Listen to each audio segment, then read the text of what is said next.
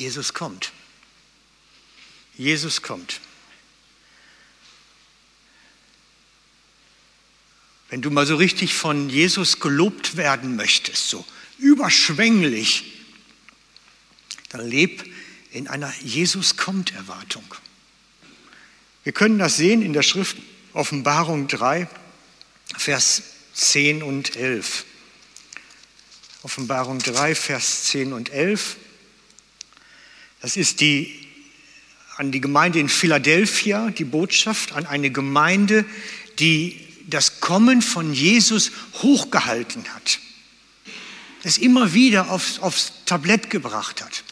Und so steht es geschrieben, weil du dich an meine Aufforderung gehalten hast, standhaft zu bleiben, werde ich auch zu dir halten und dich bewahren, wenn die große Versuchung über die Welt hereinbricht. Jene Zeit, in der die ganze Menschheit den Mächten der Verführung ausgesetzt wird, sein wird. Ich komme bald. Halte fest, was du hast. Lass dich von niemanden um deinen Siegeskranz bringen. Es ist wirklich ein, ein, ein Lob an die Gemeinde, dass sie das wirklich hochgehalten haben. Halte fest, halte fest, standhaft da drin. Ich komme bald, halte fest, bleib dabei. Lass es dir nicht rauben.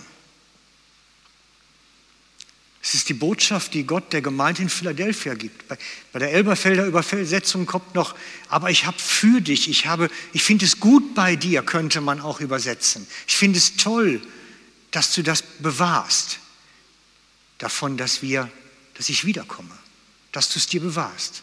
Ich komme.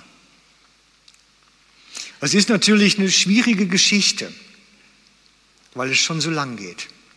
Aber wir müssen als erstes sehen, dieser Text ist an eine Gemeinde geschrieben. Dieser Text ist nicht an, an einen Individualchristen geschrieben. Das kann man so sehen, aber im Grunde ist erstmal der ganze Kontext an eine Gemeinde. Und die Gemeinde hat es sich bewahrt.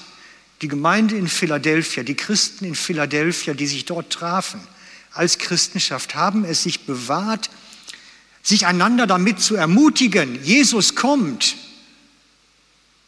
Bleib in der Erwartungshaltung. Jesus kommt. Sie haben sich damit ermutigt, gegenseitig. Und das war etwas, was die Gemeinde als Wert hatte, als, als, ein, als einen gemeinsamen Kontext hatte. Diese Erwartungshaltung, Jesus kommt. Das Kollektiv, Kollektiv erwarten. Und ich weiß, dass das Ganze bei uns heute ein bisschen komplizierter ist, weil es sind halt schon 2000 Jahre warten.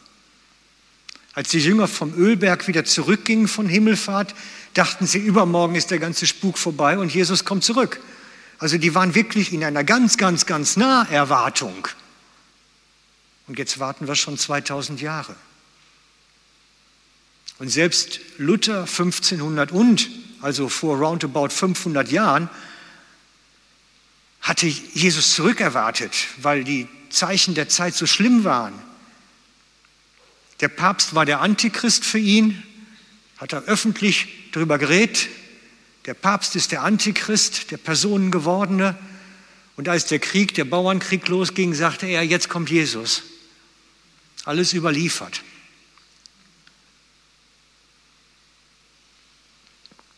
Und seitdem warten wir wieder 500 Jahre.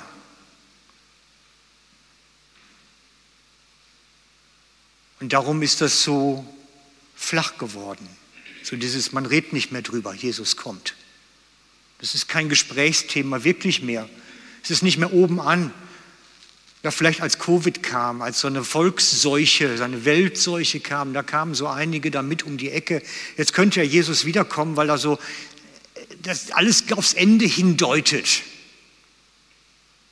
Nein, nein, nein, das war noch nicht die, Geschichte. Ich glaube, wir kommen jetzt in die Zeit hinein, wo bestimmte Sachen alle erfüllt sind. Es könnte jetzt wirklich ganz nahe kommen, weil so viele Sachen, die zu Luthers Zeiten noch nicht erfüllt waren, die auch mit Covid-Beginn noch nicht erfüllt waren, jetzt plötzlich erfüllt sind. Und ich werde mit euch eine nächste Zeit ein bisschen drüber reden. So dieses Leben mit, dem, mit der Vorstellung, es könnte doch losgehen. Was das eigentlich für ein Leben ist und wie sich das unterscheidet. Wie man parat sein kann. So nach dem Motto, es kann jederzeit losgehen. Es ist so ein bisschen so wie eine Schwangere, die jetzt so im neunten Monat ist und weiß, jederzeit kann es losgehen. Man sagt ja so ein paar Wochen vorher, ein paar Wochen nachher, weiß es nicht genau. Und ich weiß, die Schwangeren, die haben ganz oft dann einen Koffer parat stehen, dass sie jederzeit eben ins Spital los können, wenn es denn losgeht. So das Köfferchen steht zu Hause, parat. Und ich glaube, so sollte unser Leben eigentlich aussehen. Wie bei Schwangeren. So dieses Köfferchen, es könnte losgehen. Das ist die wirkliche Jesus-Naherwartung wie bei Schwangeren. Denn Gott rechnet nicht in Stunden und Minuten. Er rechnet nicht so. In der Schrift ist es immer wieder eindeutig, dass die Gott mehr in, in, in Erledigungsdingen rechnet. Es muss das erfüllt sein, es muss das erledigt sein. Dann kann das nächste geschehen.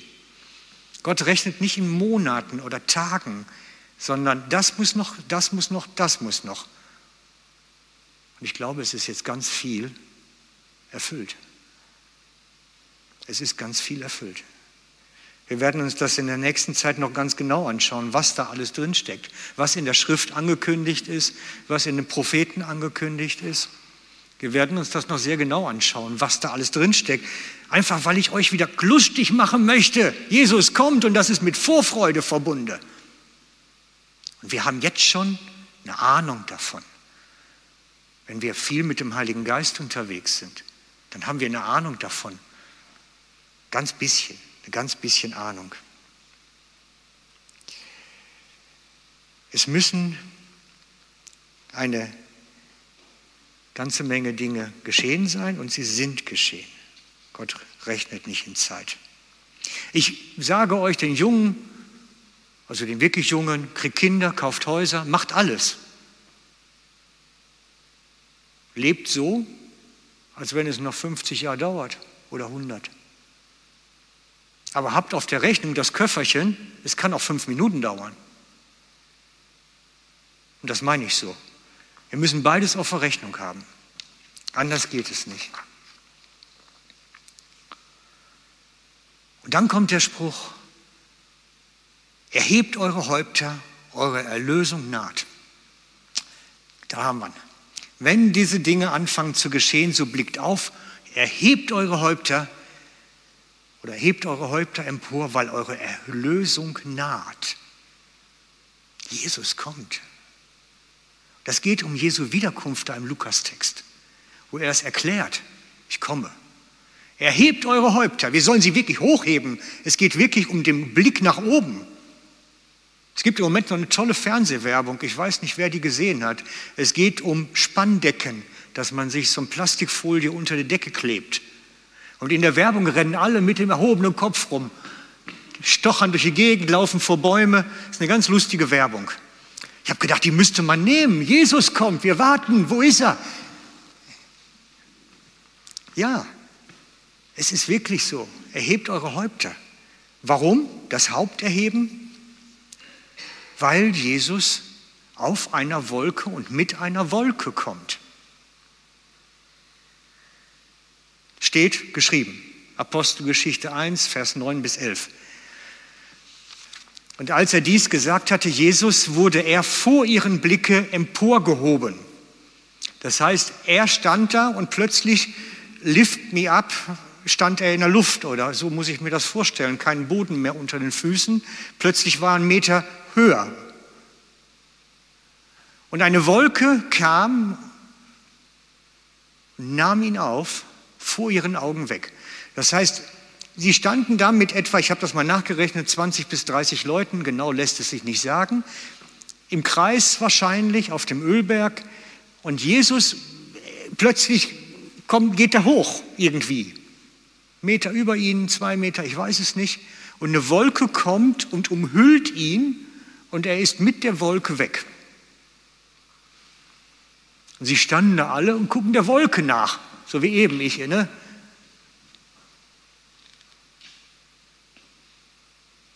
Sie gespannt und, sie, und als sie gespannt zum Himmel schauten, wie er auffuhr oder die Wolke ging, siehe, da standen zwei Männer in weißen Kleidern bei ihnen plötzlich.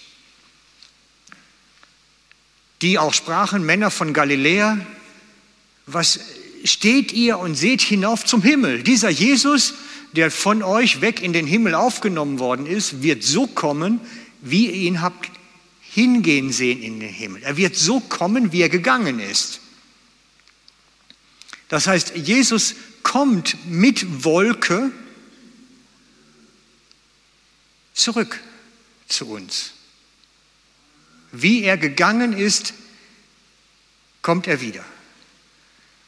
Ich finde das spannend. Dann kommt plötzlich eine Wolke und Jesus wird auf und in der Wolke sichtbar.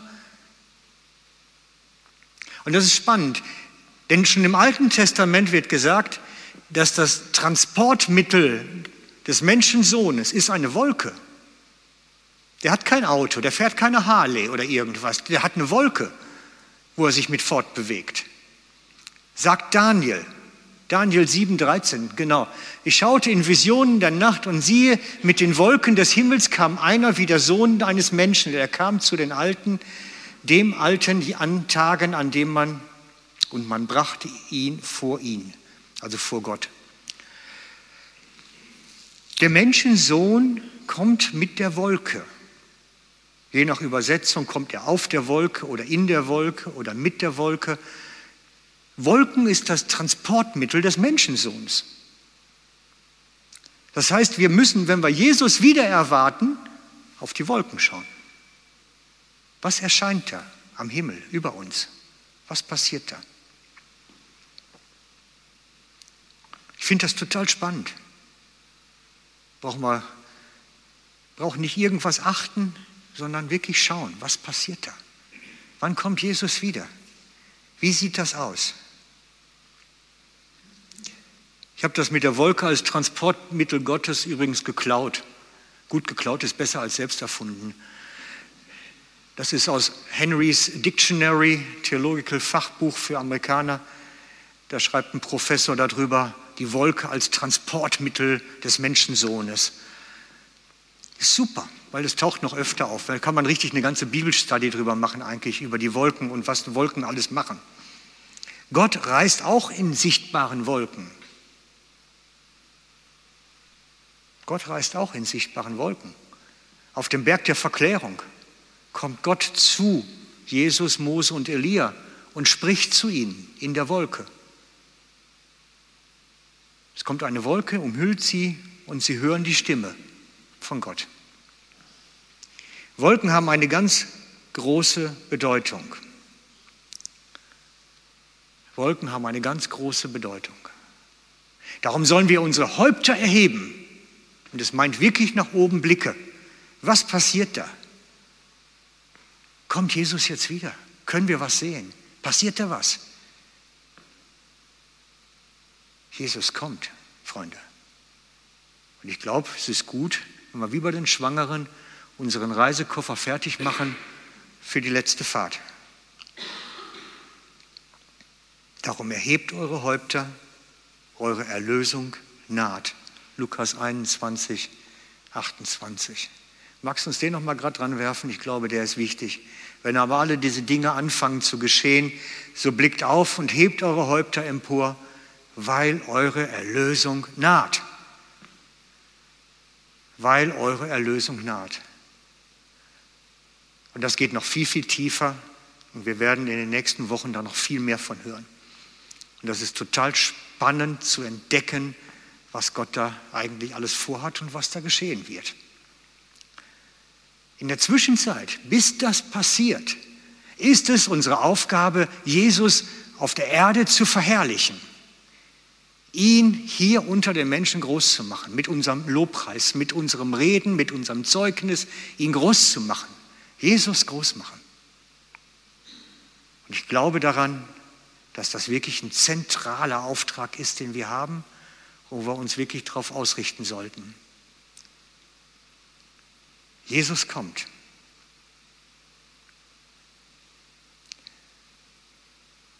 Und es steht geschrieben, was sollen wir tun im Gottesdienst, solange bis er kommt? Wir lesen es mindestens alle vier Wochen einmal vor. Dieses macht, bis ich wiederkomme. So heißt es im Text in 1. Korinther. Ich meinte, es wäre 14.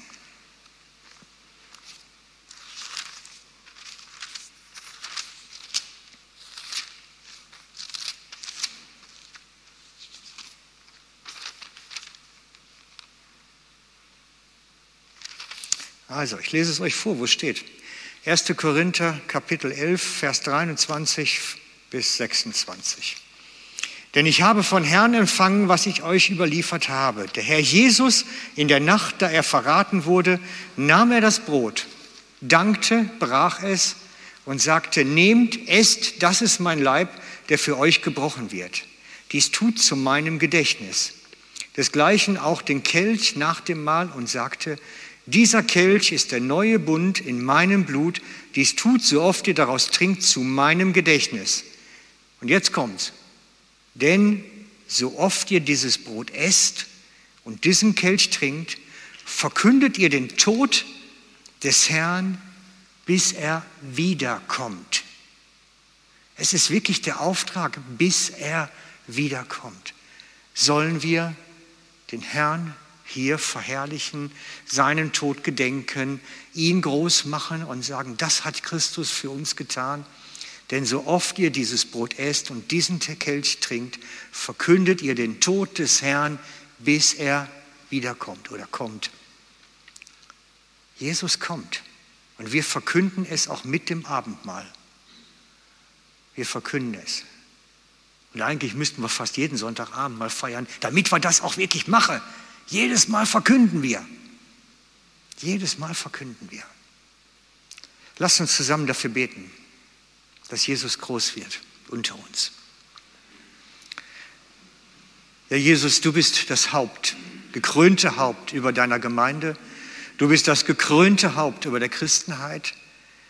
Du bist im Himmel beim Vater und dort der König der Könige, der Herr der Herren die höchste Autorität, alles liegt zu deinen Füßen.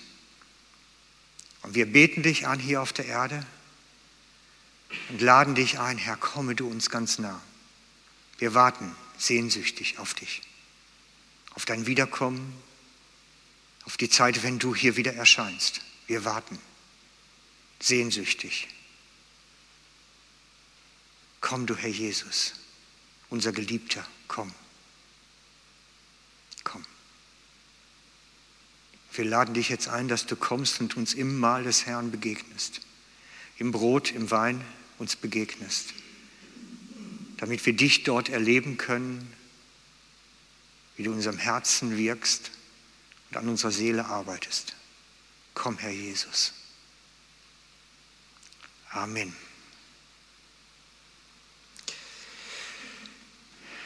Dürfte ich Markus, ich weiß gar nicht, wen ich alle, Efi, kommt hier nach vorne, helft mit beim Abendmahl austeilen gleich. Äh, wen haben wir noch gehabt? Ich weiß schon gar nicht mehr. Es fehlen zwei. Danke, Steffi Ruhr, die kommt bitte auch zu uns.